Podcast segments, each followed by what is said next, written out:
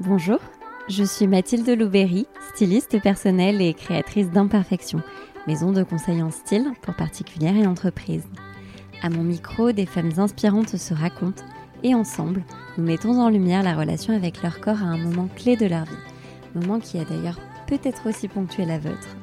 J'espère que ces précieux témoignages résonneront en vous, vous toucheront, vous questionneront, vous donneront le courage de vous aimer et surtout de vous habiller à votre juste valeur. Bonne écoute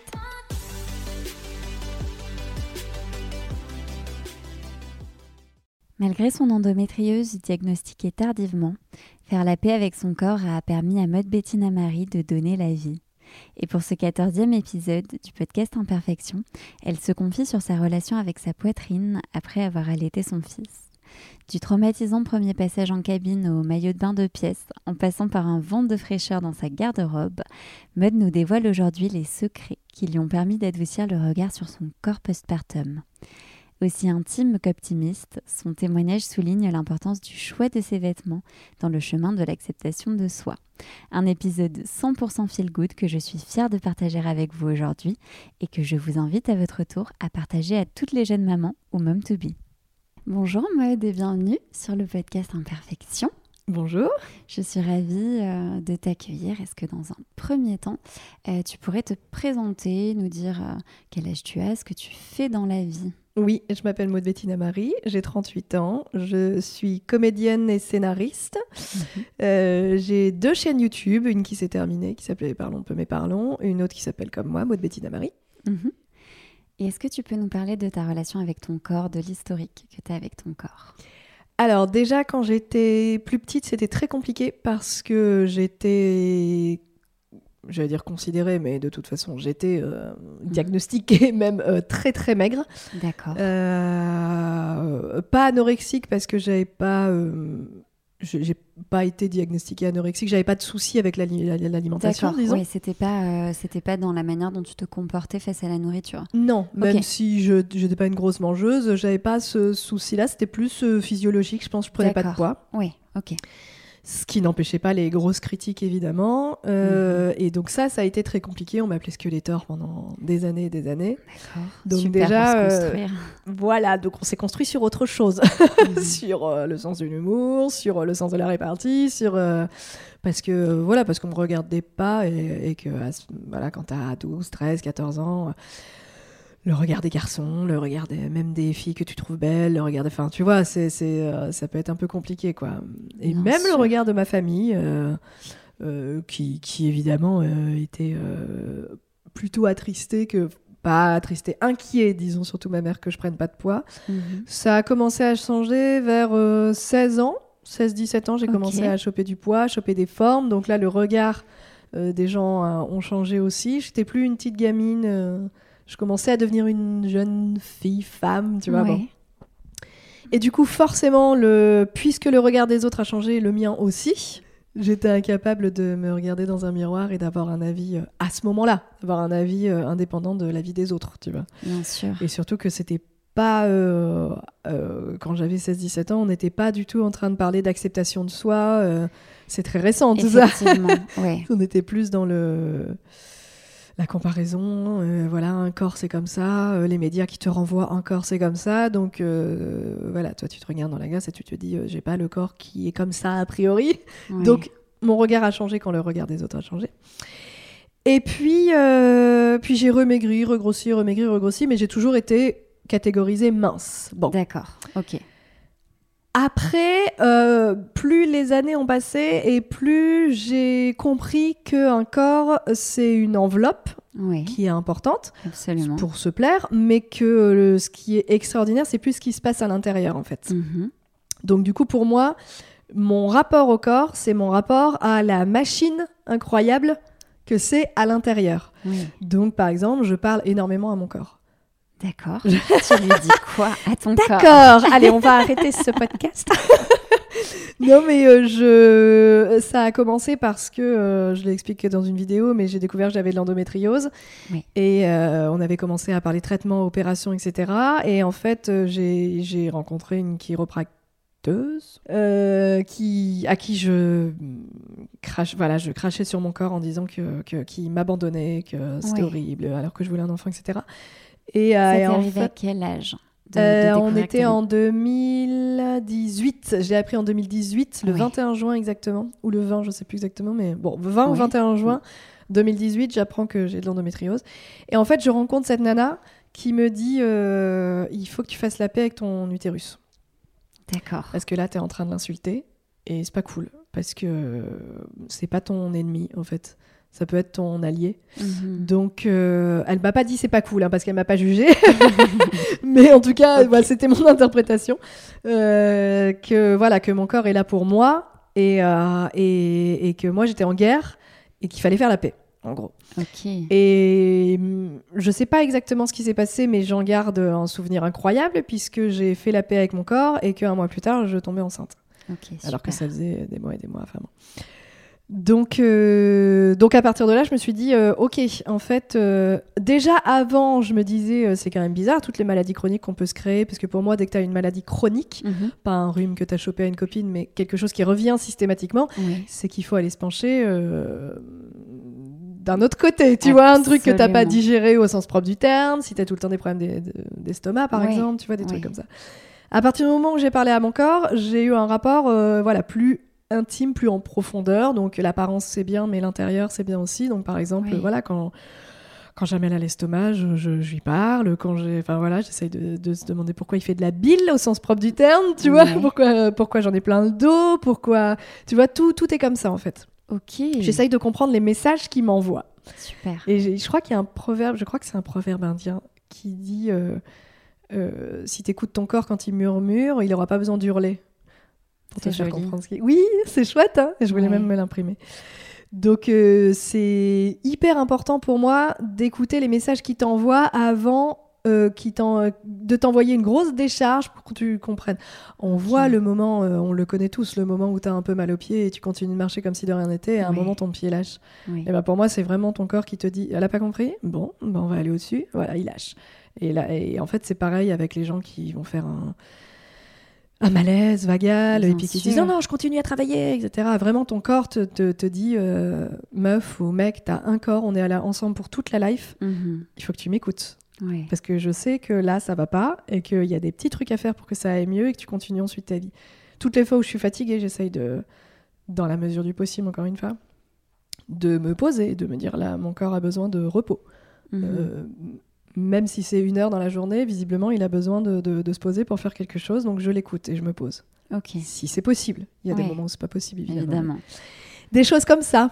Voilà. Donc la décharge pour toi c'était l'endométriose, c'est bien ça Je commençais avant parce que j'avais déjà fait un travail euh, sur moi. Ok. Mais, euh, mais oui, c'est-à-dire que euh, je dis pas que mon apparence n'a pas d'importance parce que c'est pas vrai, Mhm. mais je pense que le plus important, c'est ce qui se passe à l'intérieur. C'est ça sûr. qui va t'accompagner toute la vie. Quoi. Oui.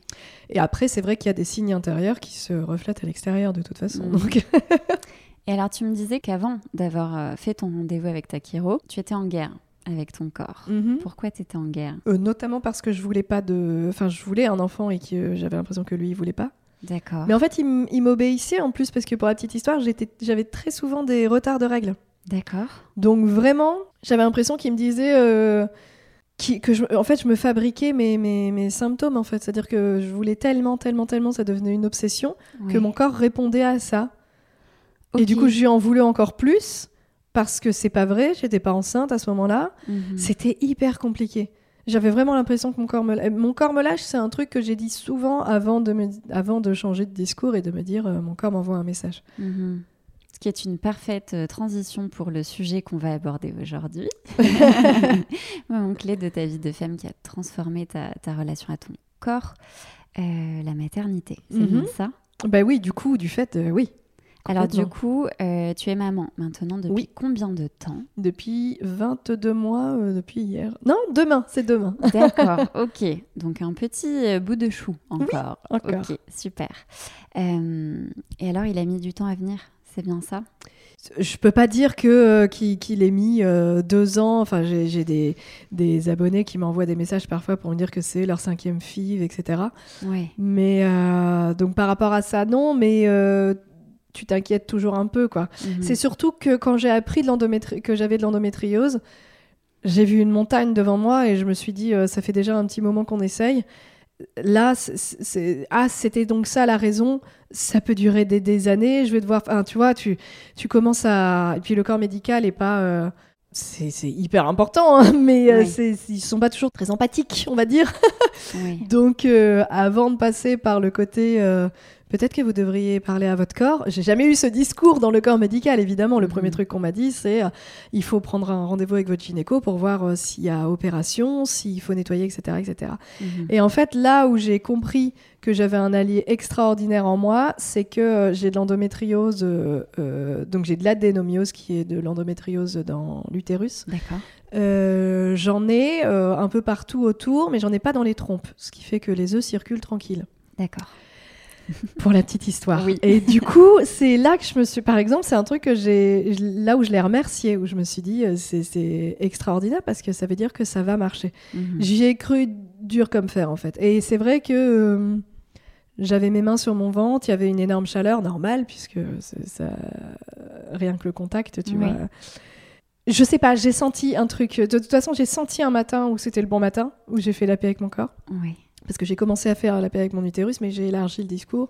Et du coup, je me suis sûr. excusée à, à la totalité de mon corps que j'avais tant détesté quand j'étais euh, plus jeune. Oui. Et, et je, voilà, ça fait, ça fait euh, un bien fou en fait. Et avant, aujourd'hui, avant de, de, de m'enflammer ou même de prendre un médicament, j'ai rien contre les médicaments. hein. Je suis la première à aller chez le médecin, à demander Bien des sûr. antibiotiques quand j'en ai besoin. Mais avant ça, je vais essayer de me calmer, de, me respi- de respirer, de m'allonger, de lui parler, de l'écouter, d'essayer de visualiser même les organes. Euh, par exemple, là tout le monde va se dire, ok, elle est complètement dingue. Par exemple, non mais c'est des trucs que je fais. Après, c'est très personnel, quoi. Bien mais euh, quand j'ai euh, j'ai très souvent euh, mal au ventre parce que, euh, je... enfin, on, a- on sait qu'aujourd'hui que c'est vraiment le deuxième cerveau et c'est vraiment là où se logent toutes mes émotions, quoi. D'accord. Donc quand j'ai un truc coincé, je visualise mon, mon ventre et je Mhm. leur fais des câlins. C'est des trucs hyper euh, intimes, mais c'est ma manière de, de, de, de, prendre soin de mon corps en fait. Ouais. Après, évidemment, je fais euh, de la danse et tout ça, mais j'essaye de, de, de, de, visualiser l'intérieur de mon corps et de. Ça peut être ça, mais par exemple, quand tu fais de la méditation, ils te, ils te disent, euh, ils te proposent par exemple d'imaginer l'air que tu inspires Mhm. Tu l'imagines passer à travers la totalité de con- ton corps? Il, passe- il passe partout. Après, tu imagines ton corps comme tu veux. T'es pas obligé d'imaginer un truc visqueux. hein. Oui. Pour, un, pour un estomac, tu peux imaginer un ballon tout mignon euh, à qui tu fais un câlin. Tu vois, Oui. pas... Bien sûr. Ça suffit. Voilà, t'es pas obligé de. bah, quand je dis euh, quand je dis ça, ça, ça paraît dégueu, mais on peut. Tu visualises ce que tu veux. Un peu comme dans. euh, je sais pas si tu connais. Et, et voici la vie. Tu vois, tu vois pas ce dessin non, animé je vois pas, Ah, mais. Il y avait un dessin animé quand j'étais petite, mais je, je suis plus vieille que toi, donc euh, qui s'appelait euh, Il était une fois la vie et c'était super. Ça, te- ça te parle Si, ça maintenant me parle. Voilà. ouais. Et dedans, il y avait des petits bonhommes euh, qui, qui, qui expliquent aux enfants comment fonctionne le corps humain et c'est hyper bien. Tu peux complètement imaginer la même Oui, chose. voilà, ça suffit. hein. D'avoir des, des, des, petits organes, des trucs. euh, voilà, on n'est pas obligé d'imaginer une, une- une opération. Oui, euh, je m'ouvre le clairement. ventre. Non, non, c'est pas ça. C'est vraiment juste euh, mignon. Ok. Ça peut être voilà de l'air qui, euh, en général, j'imagine ça aussi, de l'air qui passe à travers, euh, à travers mon corps, euh, l'air que j'in- j'inspire, que j'expire, euh, qui, qui, du coup quand il expire, j'imagine qu'il expire aussi. Ben quelque chose de négatif que j'ai dû, Oui. euh, que j'avais sur les épaules, que voilà. Avant de passer à, à autre chose. Et alors, qui est-ce qui t'a sensibilisé à ça? Parce que ça s'invente pas quand même. C'est Akiro Ouais, elle, euh, des sophrologues, Ok. des hypnothérapeutes que j'ai rencontrés, vraiment tout ce qui fait partie de ce qu'on appelle entre gros guillemets médecine parallèle, médecine douce, je vais des guillemets parce que voilà, je j'arrive plus à, à, à faire euh, sans ça. En fait, c'est-à-dire que euh, je vais me prendre un doliprane si j'ai mal à la tête, je vais me prendre un ibuprofène si j'ai mal aux règles, enfin pendant mes règles. Mais je, je, le truc que je fais en premier, c'est écouter mon corps. Et même euh, instinctivement, tu sais, souvent, tu... si on écoute vraiment son corps, vraiment beau- profondément, si on Mhm. ferme ses yeux et qu'on l'écoute, tu sais, quand tu vas chez le médecin et qu'il te dit il y a rien, tu te dis mais je sais qu'il y a quelque chose. Alors, il faut faire attention entre la peur Oui, bien sûr. d'avoir quelque chose et une intuition, Mhm. mais, euh, mais se faire confiance aussi euh, en ton corps qui t'envoie un message. Alors, évidemment, il peut rien avoir du côté médical, et plus aller chercher euh, Mhm. d'un autre côté, quelque Ouais. chose qui, qui est là depuis longtemps. Mais euh, parce que ton corps le manifeste, euh, peut manifester des. trop- Voilà, j'invente rien là pour le coup, on le sait depuis des siècles. Euh, Enfin, peut-être pas des siècles, mais euh, que les, les symptômes ressortent en douleur physique qu'on efface avec un médicament, mais qui est toujours là. Si cette douleur revient, c'est il y a- qu'il y a quelque chose à creuser. Ouais, bien sûr. Et alors, est-ce que tu dirais que le fait d'avoir fait la paix avec ton corps, le fait d'écouter et de parler à ton corps, ça t'a aidé à accueillir sereinement ton petit Milo? Complètement. Tellement. C'est, euh, j'avais peur de, de, d'énormément de choses. En plus, c'était mon premier, donc euh, voilà, t'as, t'as, t'as- t'as peur de plein de choses. Et, euh, et c'est marrant parce que j'ai plein d'abonnés qui m'envoient des messages pour me dire je, je suis hyper angoissée et tout. Le truc qui m'a sauvée, c'est la méditation. Oui. Euh, parce qu'en fait, il n'y a rien de ces peurs qui sont réelles, c'est que des projections de des trucs que tu as entendus, des trucs que enfin tu vois, des, des, des trucs que tu as vus parce que ça existe, parce que bon voilà, c'est que des, des, informations que tu as et ton cerveau et ton imaginaire fait le reste quoi. Oui. Mais réellement ce qui se passe réellement, c'est j'attends un enfant qui va très bien, Oui. les examens médicaux me le prouvent, donc on s'en tient à ça. Et Mhm. maintenant, on médite, on souffle, on respire, on se pose, on, on laisse passer les pensées négatives comme des nuages et on visualise son enfant qui va très bien. Donc ça, c'est un truc que je pense que j'aurais pas pu faire sans tout ce travail avant. Oui. Donc j'ai passé neuf mois, à je le fais encore, hein, mais à méditer tous les soirs. Oui. Et neuf mois à parler à mon bébé, à lui dire que j'avais entièrement confiance en lui, Oh. à lui dire qu'il était fort, à remercier mon corps de lui avoir fait une place, à prendre soin, de, de lui dire de prendre soin de lui, de le visualiser en parfaite santé, etc. Et ça, ça m'a vraiment, j'allais dire sauvé, sauvé, soulagé, tout ce qu'on veut, mais Mhm. ça, ça a vraiment changé la donne parce que je comprends à quel point ça peut être euh, angoissant. Évidemment, euh, ça y est, les premières angoisses de mère commencent alors que le truc clair. fait un millimètre. Mais voilà, le, oui, tout ce travail-là m'a aidé à, à rester ultra positive. Je dis pas que que j'ai pas eu des petites angoisses. Et d'ailleurs, il y a deux fois où j'ai été aux urgences parce que j'ai eu des contractions, D'accord. parce que j'avais trop travaillé. Ouais. Mon corps Mhm. envoie un message, là, clairement, tu vois. Tôt, c'est- pour le coup, dans la grossesse? Euh, six mois et... euh, non, euh, ouais, c'est ça, cinq mois et demi, six mois. Oui. Et euh, après, c'était à sept mois, je crois. Et deux fois, c'était, j'étais en tournage. Et deux fois, c'était un peu trop physique, je pense. Mhm. même si j'étais très en forme. Alors attention, c'était des petites contractions, mais Oui, mais suffisamment pour te faire te Flipper. dire que. ouais. ouais. Et puis moi, dans le doute, je consulte toujours. hein. donc euh, de toute façon, bien euh, sûr. je refuse le côté euh, non, non, on va rien faire, alors que si, si. Depuis mon endométriose encore plus, hein, parce que les non, non, il y a rien, alors que si, si. Voilà, je, je- quitte, à, quitte à taper du poing sur la table, je demande des examens. Et euh, donc, j'ai quand même eu des petites angoisses. Oui. Mais à chaque fois, j'ai pris, le temps de respirer, de, voilà, de, de, de parler à mon bébé, de lui dire que, que tout allait bien. Et encore aujourd'hui, C'est ce que j'allais te demander. Est-ce que tu as arrêté ou pas du tout? Alors non, non, non seulement j'ai pas arrêté, euh, mais je l'enseigne à mon fils. Enseigner, c'est un grand mot, mais par exemple, euh, là en ce moment, il a un, un rhume qui traîne, voilà, comme on a déménagé qui vient de- d'entrer dans une nouvelle crèche. Une semaine plus tard, il avait euh, rhume, euh, nez qui coule, euh, il tousse, euh, bon, il l'a bien refilé d'ailleurs. Et, euh, en fait, je lui apprends plutôt que de lui dire, bah t'es malade. Tu vois, il, il a euh, 21 mois, il subit un truc qu'il comprend pas. Et donc, plutôt que de rien lui dire, je lui explique. Euh, je lui dis euh, que son corps, il est très fort et qu'il se défend. Et ben, à chaque fois qu'il tousse, alors les, les, les- gens qui écoutent vont pas le, le voir, mais il fait ce geste. Ah ouais. C'est un geste de défense que je suis en train de faire. Et en fait, euh, il me fait un, un, et je lui dis oui, ton corps se défend, exactement. Donc, je sais pas s'il a bien compris le fonctionnement du nez, euh, de la sphère ORL. Là, il a pas. Par contre, ce qu'il a compris, c'est qu'il subit pas. Mhm. Il le subit pas. C'est son corps qui, qui le protège et qui se défend. Mhm. Et du coup, je lui dis euh, exactement. Ton corps, il dit non, c'est pas, c'est pas la maison des microbes. c'est la maison de Milo. Alors ton corps, il te défend. Ah, c'est trop mignon. oui, et il le comprend en plus. Donc, euh, Et en fait, quand je, quand ils faisaient ça, ils m'ont dit, il fait toujours ce geste à la crèche quand il tousse. Et je leur ai expliqué. Et les puéricultrices, elles m'ont dit, c'est vachement bien de lui Ouais. expliquer. Parce qu'on n'explique pas aux enfants, ils subissent un truc. Alors que Bien là, on lui explique. Ça, on lui a dit, même quand il avait 8 mois. Pareil, je sais pas s'il comprenait, mais on lui disait déjà, ton corps, il est très fort, il se défend. Et ça permet d'avoir un regard ultra positif sur soi en plus. Donc, Bien euh, sûr. Et ça puis amène c'est touchant alors. oui, alors du coup, tu me disais que tu avais quand même quelques, quelques petites angoisses pendant ta grossesse. Est-ce que le fait de, que ton corps change, parce qu'il accueillait la vie, hein, Mhm. mais, mais quand même le corps de la femme euh, est soumis à des changements pendant la grossesse et Un petit peu, oui. Est-ce que ça, ça faisait partie euh, de tes, euh, alors peut-être pas angoisse, mais en tout cas questionnement et peur? Oui, euh, j'irai pas jusqu'à dire peur.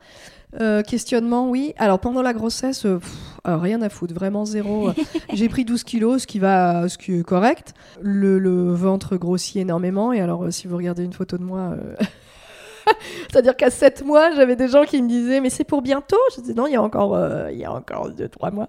Ah oui, d'accord. Tout dans le ventre. Ah bah j'ai des gens, des, des, des gens qui m'ont dit c'est pas possible, c'est des jumeaux. euh, D'accord. Bon. Voilà. Bon, alors, vieux Oui. jugement en plus. Oui, c'est-à-dire c'est- que tu juges le ventre d'une femme Oui, enceinte, comment c'est possible, quoi? Mais en fait, je lui ai tellement répété à mon bébé qu'il pouvait prendre la place qu'il voulait, qu'il prenait vraiment la place qu'il voulait. D'accord, qu'il t'a écouté. Ah bah, tellement, parce qu'à chaque fois que je faisais une échographie, mon, mon obstétricien, même à 9 mois, on m'avait dit, vous allez voir, à 9 mois, il est coincé, il commence à coincer, c'est pour ça qu'il sort d'ailleurs, parce qu'il a plus, plus Oui, trop de place ça. et qu'il pousse. Et euh, en fait, mon obstétricien, à 8 mois et demi, 9 mois, me disait, ah non, mais il est dans une piscine. Il gigotait énormément encore, Ouais. parce que je sais pas... euh, Peut-être que le fait d'avoir dit à mon corps, vous lui laissez toute la place qu'il veut, on l'accueille, ce petit garçon, et de lui avoir dit, tu fais tout ce que tu veux dans mon ventre, Mhm. voilà, je sais pas, mais en tout cas, peut-être que qu'il qu'il s'est laissé euh, la place Ouais. et donc on a laissé le ventre grandir, grandir, grandir. Ouais, Vraiment, j'avais un gros, gros ventre. Euh, mais c'est vrai, c'est du tout dans le ventre, on dit souvent ça. Euh, j'ai pris énormément des seins, évidemment. On va en parler. Voilà, parce que j'avais j'avais une, une poitrine, je faisais un 90D, donc j'avais une poitrine assez conséquente pour, Oui. euh, pour mon poids et ma taille, Oui. dit tout. Bon. Je faisais du, je crois que c'était du 100F pendant ma grossesse. D'accord. Oui, donc c'était-. Voilà, c'était. euh, mais bon, voilà. c'est- En tout cas, je me suis pas du tout posé de questions, ni pour le poids, ni pour l'après. Euh, Enfin, si des questions, mais pas des peurs, quoi. Mhm. C'est après, quand t'accouches, ton le rapport au corps, il peut être un poil compliqué. Mhm. Pas au début, parce que tu sais que t'as accouché. Et donc, euh, d'ailleurs, c'est marrant parce que quand je suis arrivée à. euh, quand mon petit frère est arrivé à, à la clinique, Mhm. garçon, il est pas du tout au courant de comment ça se passe. Il m'a posé la question, mais c'était pas du tout méchant, c'était juste vraiment une question de euh, mais pourquoi du coup t'as encore un gros ventre vu que t'as accouché? Et en fait, euh, j'ai dû lui dire qu'il y avait encore l'utérus qui faisait encore euh, qui était encore énorme, que enfin voilà que qu'un ventre prend du temps. Il m'a dit ah d'accord ok, c'était pas du tout méchant, c'était vraiment une question, c'était que de la curiosité. Et, euh, et en fait, effectivement, tu sais que ton corps. Enfin, il y a des femmes qui retrouvent. euh, J'ai des copines qui sont sorties avec un petit t-shirt d'été, quoi. Oui, un crop top. Et complètement, mais complètement. J'ai euh, voilà, il y a une, une copine qui est repartie avec son slim, euh, qu'elle a refermé son Oui, slim d'avant il y a 9 mois. Autant de corps euh, Voilà. de femmes, et du coup, c'est, on est vraiment Oui, pas, euh, pas du mais il y a rien de d'anormal ou Absolument. tu vois, c'est pas c'est pas attention, vous devez retrouver votre corps cinq jours après. absolument. Vraiment, chacun, chaque corps prend le rythme dont il a besoin. Et, euh, et moi, ça a mis, euh, on va dire que il a fallu, aller près d'un an euh, pour, ouais, on va dire ça. C'est-à-dire que j'ai accouché en avril. Euh, pour que je retrouve à peu près, euh, je retrouve entre guillemets, parce que je l'avais pas perdu mon corps, mais que je me retrouve, on va dire, Ouais. et que je, je- que je me sente à l'aise à nouveau avec mon corps. Ouais, Il a fallu au moins un an, on va dire avril-mai euh, 2020, quoi. d'accord.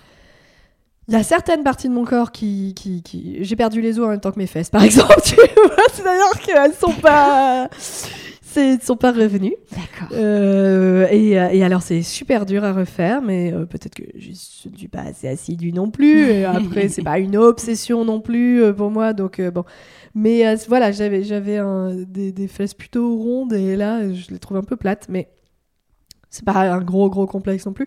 Par contre, mes seins, mon ventre est redevenu plat, d'accord. pas ma peau, mais voilà, ma peau, euh, tu vois, là, si, si je te montrais, enfin, je pense que si je te montrais, tu me dirais vraiment, il n'y a rien d'incroyable. Ouais.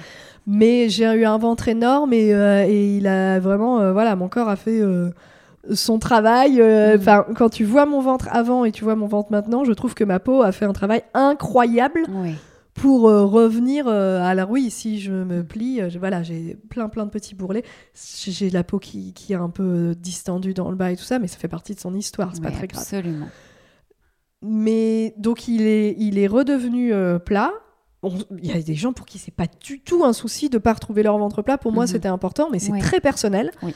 parce que bon voilà je j'ai pas besoin de l'expliquer mais voilà, euh, et de te justifier. voilà, c'est pas du tout une toi. obligation, c'est vraiment très perso.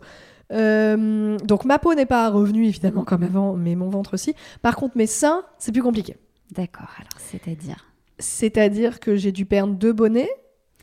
Deux Euh, bonnets de... au- par rapport à quel moment je, je faisais un 90D, voire E, et là je suis là entre le B et C, tu vois. D'accord, donc euh, tu as perdu deux bonnets par rapport à avant ta oui, grossesse. pas par rapport à mon sang F, parce que si j'étais encore. du coup, je fais un Ok. 100D. Oui, c'est ça. Waouh Euh, Non, non, c'est oui, oui, par rapport à avant. D'accord. Rien d'alarmant, mais oui, on va dire qu'ils qui... bah, ils sont plus aussi fermes qu'avant, évidemment. J'ai perdu un bonnet, la peau en a pris un coup aussi. Évidemment, si je le montre à mon mec, il va me dire qu'il voit rien. C'est pas vrai, mais c'est pas grave. Euh, Il y avait plein de vêtements que je m'autorisais et qui sont un peu plus compliqués maintenant, rien que les seins nus, par exemple. J'avais aucun problème à mettre des, des, des petits en été, tu vois, des trucs que j'aime pas, la, la bretelle du soutif qui dépasse d'un joli truc, ou même un Ouais. dos nu, tu vois, Ouais. j'ai pas envie d'avoir Mhm. la, la, la, la- la marque du soutien-gorge, donc j'avais aucun problème à être les seins nus. Un petit peu plus compliqué. Tu le fais quand même ou pas? Euh, oui. Euh, alors, euh, pendant, on en parlait avec des abonnés, pareil, là, pendant l'hiver, je passe carrément mon hiver euh, quasiment euh, sans, sans soutif. Ouais. Euh, Il y a même des moments où j'y pense même pas, parce que c'est chiant un soutif, en fait. Parce que, enfin, je sais pas ce que tu en penses, mais c'est chiant. Bah, vois, disons qu'il faut connaître absolument sa taille, Déjà, parce que sinon, sinon effectivement, ça peut être le calvaire au quotidien.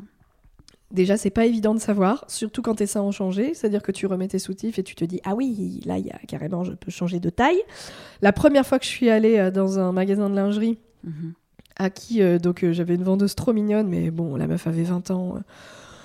Enfin, voilà, tu te dis, t'es avec toute l'empathie, c'est vrai que c'est compliqué parce qu'en fait, elle, elle me disait, mais ils sont très bien vos seins, en plus vous venez Ouais. d'accoucher, tout ça, donc toute mignonne, mais c'est vrai que c'est, en face, t'as, t'as une nana qui, qui, qui, qui est pas du tout passée par les mêmes choses, enfin, peut-être qu'elle avait sûr. un rapport à son corps particulier, mais en tout cas, c'est, difficile d'aller dans un magasin de lingerie en face d'une nana qui te conseille et qui était euh, toi il y a quelques années, tu vois qui te Mm. renvoie à un miroir où tu te dis ah j'ai changé. c'est pas grave, mais ça peut être un peu hum, compliqué parce que voilà, c'est un rapport euh, que j'avais, euh, j'aimais bien mes seins. Et encore, hein, quand j'avais 20 ans, je les aimais pas, puis je les ai re-aimés. Je pense que mon mec a fait en sorte aussi que, que, que, que je les aime. Euh, ils ont, je trouve d'ailleurs qu'ils ont pris vie pour, être, pour entrer complètement dans l'intimité. J'étais euh, insensible euh, aux caresses Ok. et je le suis devenue. Donc pareil, j'ai dû faire la paix avec mes seins à un moment. Ouais.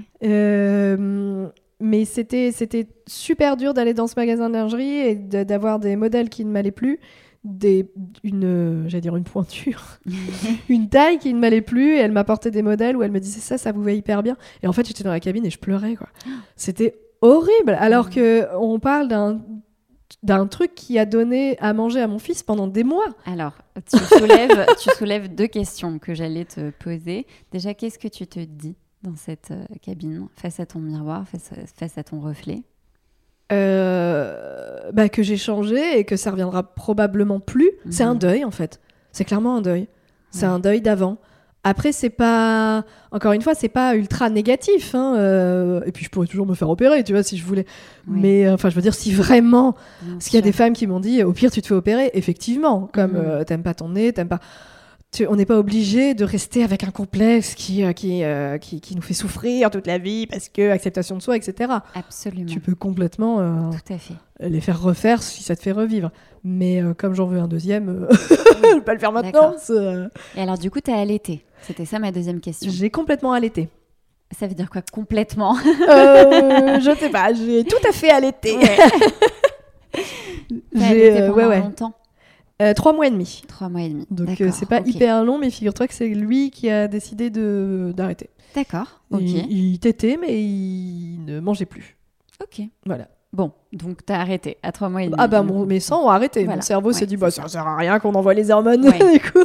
Ok. Donc j'étais une tétine, mais j'étais plus euh, mère nourricière. Ouais.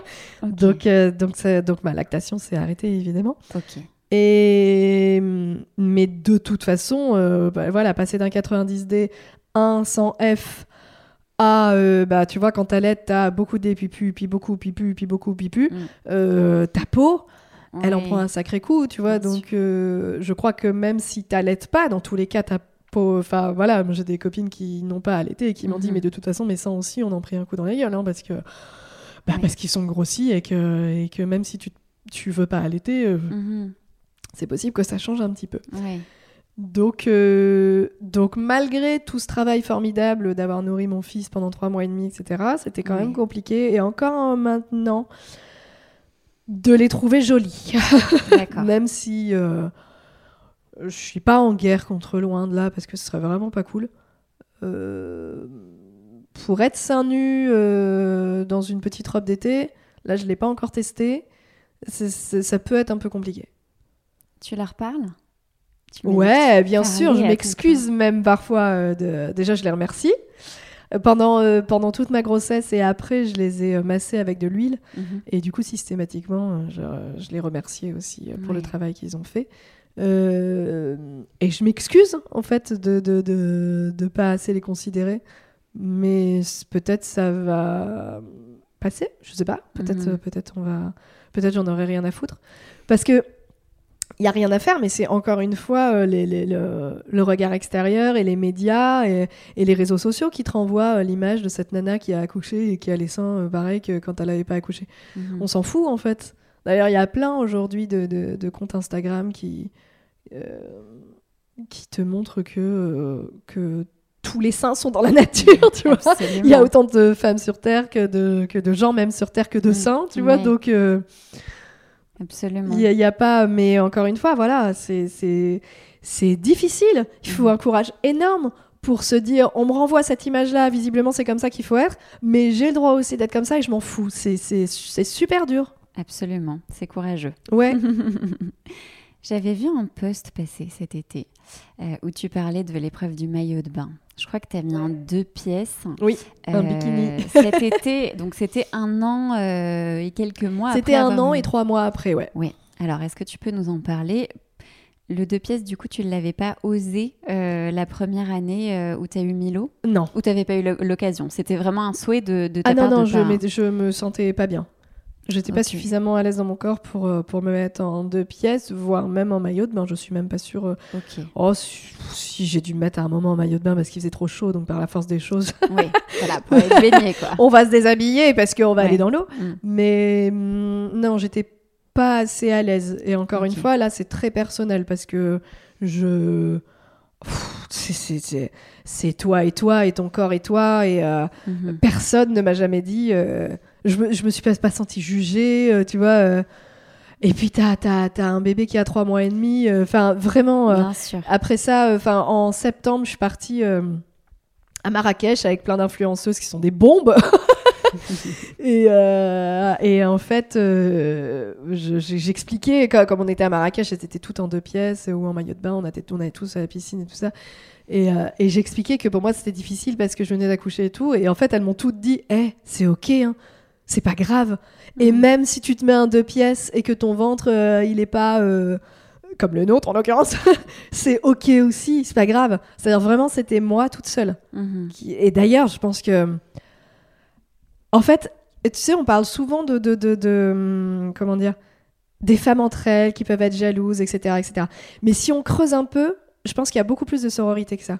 Je Mhm. pense que si tu si es à la plage et que tu as une nana qui vient te voir et qui te dit Excusez-moi, les filles, en fait, je suis hyper pas à l'aise dans mon corps, euh, mais est-ce que vous pensez que j'ai le droit? Je pense que les autres filles vont lui dire Mais grave, on s'en fout. Mhm. Tu vois, je, je, je suis pas sûre qu'il y ait autant de, de, Oui, de compétition. Voilà, de, parce que euh, jalousie, souvent, quand, oui. quand tu as une, euh, une nana, euh, on va dire, parfaite pour la société, tu Mhm. vois, Oui. euh, tu peux avoir effectivement des commentaires en dessous de jeunes filles qui, ou de femmes hein, qui se disent euh, Elle est pas si bien que ça, euh, elle a un peu de cellulite, elle a quand même ceci, elle a quand même cela, etc. Mais souvent, c'est une critique que tu t'auto-fais, tu essayes de te rassurer pour te dire Ok, elle aussi. Enfin, tu sais, souvent, la critique, c'est à toi-même que tu l'as fait, sûr, tu vois. ouais.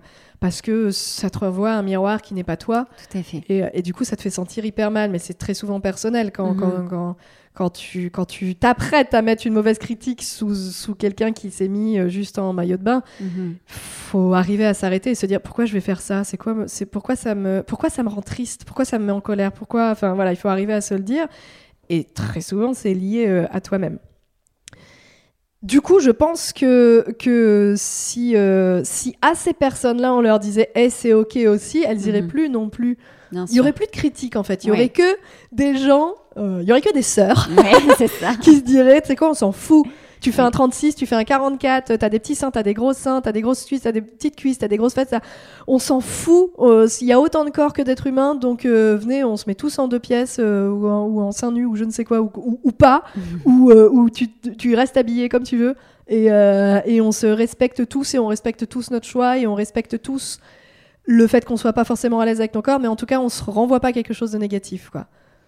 Alors, les auditeurs et auditrices ne pourront pas voir qu'un rayon de soleil est entré dans la pièce à ce moment-là. C'était très émouvant comme moment. C'est vrai, il y a quelque chose de divin. Le ciel est d'accord avec moi. Ok, donc pour toi, euh, le deux pièces, c'était donc cet été. Et alors, comment, euh, comment est-ce que tu l'as vécu? Je sais que tu en as fait un post. ouais, c'est dire. Est-ce que ça a été euh, un vrai truc? Ouais, je pense que je me suis dit, euh, je me, j'ai pris un, un deux pièces. Alors tu remarqueras que c'est un deux pièces avec une culotte légèrement montante. Mhm. Mais euh, voilà, après le, le principal c'était de, de, de prendre le vêtement dans lequel je me sente bien. Absolument. Euh, et, et je me suis dit, je, je me suis sentie suffisamment bien pour me mettre en deux pièces. Ok. Ah, même si à ce moment-là, euh, je, je- j'aurais pu encore trouver des choses à dire, mais euh, j'étais, j'étais passée de euh, un an avant, euh, je suis pas suffisamment à l'aise, je, je vais pas me sentir bien, donc ça ne sert à rien, je vais pas passer un bon moment, à euh, ouais, là, je suis suffisamment à l'aise pour le faire. Est-ce que du coup, tu avais acheté un nouveau maillot de bain Ou est-ce que Tout à fait. Ouais. Bah, déjà pour mes seins. ouais. Euh, et puis, euh, j'avais besoin d'une culotte légèrement haute. J'avais, j'avais plusieurs maillots de bain. euh, des, j'avais des trucs un peu plus, tu sais, rétro avec des culottes montantes. Des trucs avec des bouts de ficelle en guise de culotte. Là, j'étais pas encore assez à l'aise, là, pour le coup, avec ma peau. Mhm. Euh, donc, j'avais acheté quelque chose qui, dans lequel je me sentais bien, et c'était Mhm. le principal. Ouais. Mais oui, du coup, oui, j'ai acheté un- un, Ouais, que tu avais sélectionné avec soin, en tout cas. Oui, parce que. Et puis c'est une étape aussi. D'ailleurs, euh, en parlant de vêtements, il s'est passé. Donc j'ai accouché en avril, on va dire que mai, juin, juillet, août. En fait, je crois que j'ai recommencé le sport après mes. Bah, c'est pas, je crois, c'est sûr. J'ai recommencé le sport après ma rééducation euh, périnéale et abdominale. Ouais. Très important. hein, on laisse le corps, euh, on laisse le temps au corps. Il a fait un travail extraordinaire. Et donc, on était en septembre quand j'ai repris le- le- le sport, Ok. de manière la plus douce possible. Mhm. Et, euh, et donc j'ai commencé à reconnecter aussi avec le fait que mon corps soit vivant et, euh, et qui peut bouger, qui peut se muscler, qui peut etc. Parce qu'on parle de sport juste de manière euh, esthétique. Allez les filles, le body summer. Non, on s'en fout. C'est Mm. aussi, euh, enfin c'est c'est pas qu'on s'en fout. Il y a des gens pour qui c'est important, mais c'est aussi le fait de se sentir euh, vivante et bouger et fait. tu vois respirer. euh, bon, donc c'était chouette de se ressentir à nouveau aussi femme, mine de rien puisque j'étais beaucoup, beaucoup maman. Et euh, donc, c'est une manière de se reconnecter avec son corps. À partir de là, j'ai beaucoup, beaucoup revu ma garde-robe aussi. Il y a plein. Bon, là, le jean que je porte, c'est un, un truc que j'avais déjà. Mais il y a, il y a plein de vêtements. euh, En fait, je pense que la maternité, ça te change quand même, Mhm. mine de rien. Et il y a plein de vêtements où je me disais, euh, ça, c'était moi avant. D'accord. Il y avait un avant-après, quoi. Ouais, quand même. Il y a plein de vêtements que j'ai gardés, évidemment. Mais mais il y a d'autres. Il y a vraiment des vêtements qui caractérisent une époque de ma vie qui est une époque euh, qui, qui m'a fait apprendre des choses sur moi et avancer, mais je ne suis plus cette personne-là. Donc on change de vêtements aussi. T'as un exemple précis, tu vois, dans, dans- d'une Euh, pièce euh, qui était toi et qui n'est plus toi, enfin qui n'a plus été toi à partir du moment où t'es devenue maman? Euh, non, il y a eu des, des- il y avait tout. Il y a eu des pulls, des t-shirts, et surtout des hauts, comme par hasard, tu Ouais. vois, ventre, euh. Oui. Euh, des manteaux même euh, qui représentent des moments de ma vie euh, qui, qui que je ne rejette pas, bien au contraire, puisqu'ils m'ont permis d'avancer. Mais qui sont derrière toi. Ouais, Mhm. c'est tu sais comme quand tu te sépares d'objets, euh, ça fait du bien aussi. D'avancer. Ouais, ça fait partie de ça. Ok. Tu vois, c'est pas seulement. euh, bah, toi, tu le sais. Qu'il n'y a pas. Il y a pas... Un petit peu. Ah, c'est un petit peu mon métier. Mais euh, oui, derrière un vêtement, il n'y a pas seulement euh, un truc pour faire joli, euh, pour être à la mode, superficiel. Il y, a, un- il y a des vêtements qui sont, qui ont, euh, qui, qui sont Sont ancrés dans une époque. oui, voilà, Mm. complètement. Il y, a, il y a ça qui représente quelque chose. C'est un cadeau de ma mère. Il y a, enfin voilà, il y a, il y a- il y a tout un truc euh, derrière les vêtements. Mhm.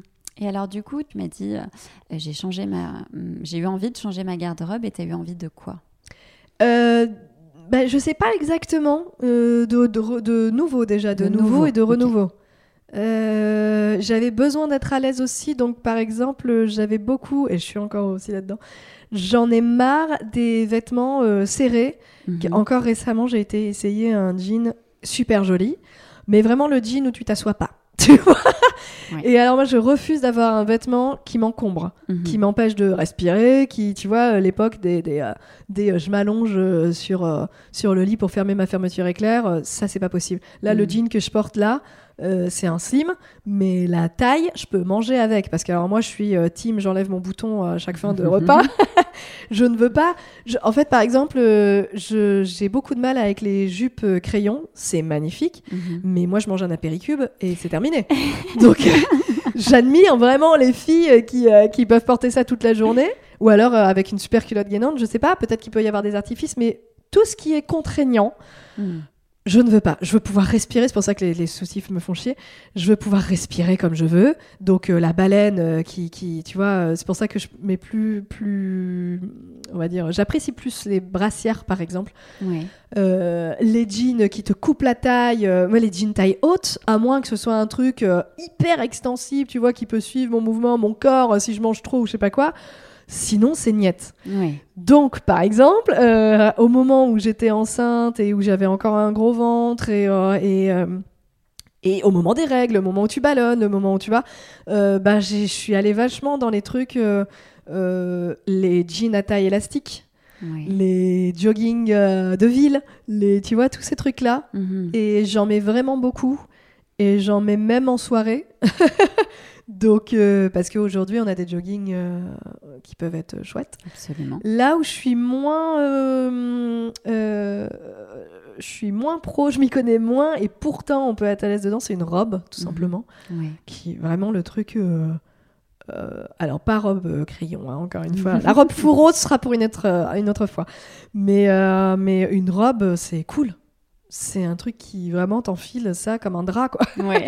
Et peut-être que là-dessus, tu pourras me donner des conseils, parce qu'effectivement, c'est pas un truc vers lequel je me dirige facilement. Mhm. Et pourtant, qu'est-ce que c'est euh, Qu'est-ce que c'est euh, ça et une paire de collants, c'est-à-dire le truc euh, on ne peut plus cool, euh, tu vois, qui suit les mouvements de ton corps aussi. Mhm. Ça, ça peut être, ça peut être très chouette. Là-dessus, je peux encore aller. Ok. Faut que je découvre. Donc j'entends que tu avais besoin de, de- de vêtements qui te permettent du mouvement et de Et la liberté. Exactement, Ok. Complètement. C'est ton cas aujourd'hui alors. Ta garde-robe, elle est. euh, Encore maintenant, ouais. euh, plus de couleurs aussi. Je me dirige Ah. facilement. Ouais. C'est-à-dire. ben, j'allais facilement vers le blanc, le blanc beige. Bon, je sais aujourd'hui que c'est pas le beige, c'est pas ce qui me va le mieux, mais euh, tous les pulls. j'ai- J'avais énormément de pulls blancs et beige. Je pourrais avoir que ça. Oui. Euh, des blouses blanches euh, écrues, euh, bon voilà. J'avais pas mal de, hum, chemises en jean dans des bleus euh, différents Mhm. et pas mal de noirs. Et là, j'ai commencé à rajouter de la couleur. Quand je regardais mon dressing, je me disais, Oh, c'est triste. C'est triste alors qu'il peut y avoir plein de, de, de couleurs différentes. Un truc que j'ai du mal à expérimenter aussi, c'est les motifs. Oui. Euh, bah tu vois, là, j'en ai pas, j'en ai quasiment jamais. C'est par euh, souci de discrétion ou- Non, pas du tout. C'est vraiment par euh, ignorance, j'imagine. Mhm. Parce que je suis absolument pas contre, bien au contraire. Euh, mais c'est plus euh, qu'est-ce que je vais porter avec, par exemple, tu vois, c'est plus. euh, ou peut-être que j'ose pas, effectivement. Mais qu'on, par souci de discrétion, non, ça je m'en fous. Pour le coup, je, j'ai eu. on parlait pas des. Enfin. si on parle des vêtements dans mon parcours de vie, ça m'a beaucoup défini euh, à un moment. Euh, au moment où j'ai commencé à choisir mes, à choisir mes vêtements, bah déjà, j'adorais, euh, quand j'étais petite, euh, j'imagine comme beaucoup, les robes de princesse, les grandes robes de ma mère. Je mettais souvent les robes de ma mère d'été, etc., qui du coup Mhm. étaient très longues, ça faisait une traîne et tout ça. Oui. Je suis passée par des phases. il fallait que les vêtements ressemblent à toutes les copines du, du collège et de l'école, ça normal. Au lycée, complètement l'inverse, donc il fallait que je ressemble à personne d'autre. Mhm. Donc j'étais, euh, j'étais complètement dans ma période euh, grunge, à gogo, avec les cheveux roses. euh, voilà. Waouh, j'aurais pas imaginé. Ah ouais, si, si, il faudrait que je te remonte des photos, mais euh, donc vraiment grunge, euh, grunge, pourri. Euh, friperie à gogo, euh, il y, avait un magasin, si on peut appeler ça un magasin, de friperie, vraiment pas les friperies parisiennes comme j'ai connu après quand je suis arrivée à Paris, vraiment c'était un franc. Et il fallait qu'il soit le plus euh, pourri, troué euh, possible. Alors là, les couleurs n'allaient pas du tout. Parce que c'était pour le coup pas du tout euh, flash, au contraire. Mhm. Et il fallait que ce soit terne, passé, troué, D'accord. voilà, grunge. Ok. voilà, ça c'était une période jusqu'à 17 ans à peu près. Après, je suis passée à un côté un peu plus tendance, un poil BCBG. Donc euh, là où j'avais jamais été dans les talons, je suis passée dans les talons, euh, des petites vestes, euh, tu vois, des trucs La comme ça. transition est euh, étonnante. Alors mais, pourquoi Je ne saurais même pas dire, mais mon regard sur moi avait changé. Je me suis Ouais. dit, ok, c'est pareil, ça c'est- plus moi, on va passer à autre chose. Et puis alors pendant des années, j'ai été extrêmement psychédélique. Et là, de mes 18 à 20, euh, je vais t'expliquer pourquoi aussi, 23, 24, mhm. 23 peut-être. Euh, alors là, c'était complètement coloré. Donc on parlait de discrétion euh, tout à l'heure. Je pourrais te montrer si tu veux, j'ai encore des collants ultra bariolés, Ouais. ultra motifs, ultra colorés, ultra tout ce que tu veux. Donc là, euh, des BD, des dalmatiens, des carreaux, des euh, tout ce que tu veux comme motif. Ah ouais. Et, et des léopards rouges et jaunes. Enfin bon, voilà. Et alors là, tu me disais tout à l'heure que les motifs. euh, bon, non, non. C'était peut-être une overdose. Ah ben peut-être. Là, je, je- là c'était et j'avais aucun problème. Ah, c'était marrant parce que quand on regardait des émissions de relooking et ils disaient pas plus de trois couleurs que je me regardais, je me disais oula, on est à 18 chez moi là. Donc parce que j'avais euh, euh, un haut, euh, admettons euh, jaune soleil. Donc je sais aujourd'hui que c'est pas ma couleur, mais bon. Je vais avoir une ceinture rouge, la jupe elle est turquoise, les, les, les col- collants ils ont mille couleurs, je vais avoir des guêtres rose fuchsia et mes chaussures avec des lacets et les lacets c'est des rubans de Noël. D'accord. Donc voilà, c'était vraiment quand je suis arrivée au Conflorent, on m'appelait Punky Brewster D'accord. Euh, parce que c'était vraiment euh, extrêmement coloré. Ça c'était de mes 18 à 23, j'avais un piercing aussi là, je sais pas si tu vois, j'ai encore une, Oui. une cicatrice. Ouais, légèrement. Voilà. Euh, pas trop dans le maquillage. Le maquillage, c'était toujours très soft, mais vraiment dans les vêtements. Et, euh, et puis, euh, j'ai été faire un stage euh, de d'acting face à la caméra. Mhm. Et je suis tombée sur une coach euh, de comédien qui était géniale, qui s'appelait Pascal Ruben. En tout cas, elle a vu quelque chose chez moi que je ne voyais pas, à savoir le fait que j'étais euh, une femme. J'entends par femme euh, féminité, et, euh, que je pouvais complètement exploiter. Et là, pour le coup, je me cachais derrière mes vêtements. C'est-à-dire que je Mhm. mettais énormément de couleurs, énormément de couches, et du coup, donc énormément de vêtements pour pas tellement qu'on me voit. Aujourd'hui, il y avait de ça. Aujourd'hui, j'ai compris. À l'époque, c'était euh, j'ai envie qu'on me voit. Mais non, en fait, t'as pas envie qu'on te voit. T'as envie qu'on voit ton vêtement et tes couleurs. Mais en fait, toi, t'es transparente derrière. On te voit à peine. Ça mettait pas en valeur. ce vêtement. Absolument. ce qui, ce qui m'amène à la dernière question. Mode, pour toi, s'habiller à sa juste valeur, ça veut dire quoi? Euh, s'habiller à sa juste valeur, est-ce que ça voudrait pas dire s'habiller en fonction de son tempérament du moment? Ça peut Tu vois J'ai un truc qui me traîne euh, tous les jours, euh, c'est euh, fais de ton mieux. Et mon mieux euh, d'aujourd'hui, ou n'est pas forcément le mieux de demain, selon Ouais. tu vois, les périodes par lesquelles tu passes. Ok. Et j'imagine que mes vêtements vont être un peu le reflet. Euh, voilà, les moments où t'es pas bien, euh, tu vas facilement vers des couleurs sombres. euh, Mhm. c'est un peu cliché, mais c'est vrai que naturellement, tu, tu vas rarement, si tu vas pas bien, tu vas rarement te dire Allez, je vais mettre mon pull rose pétant. Si Mhm. déjà tu fais ce pas-là, c'est que quelque part, tu as, envie peut-être de déjà passer à, Ouais. à un cap, tu vois. Ouais. Du coup, peut-être que ça peut être ça, s'habiller à sa juste valeur, euh, ça peut être, euh, ça peut être en fonction de, de, de son état d'esprit du moment. Ouais. par exemple. Est-ce que tu dirais que tu t'habilles, toi, à ta juste valeur? Pas toujours, peut-être.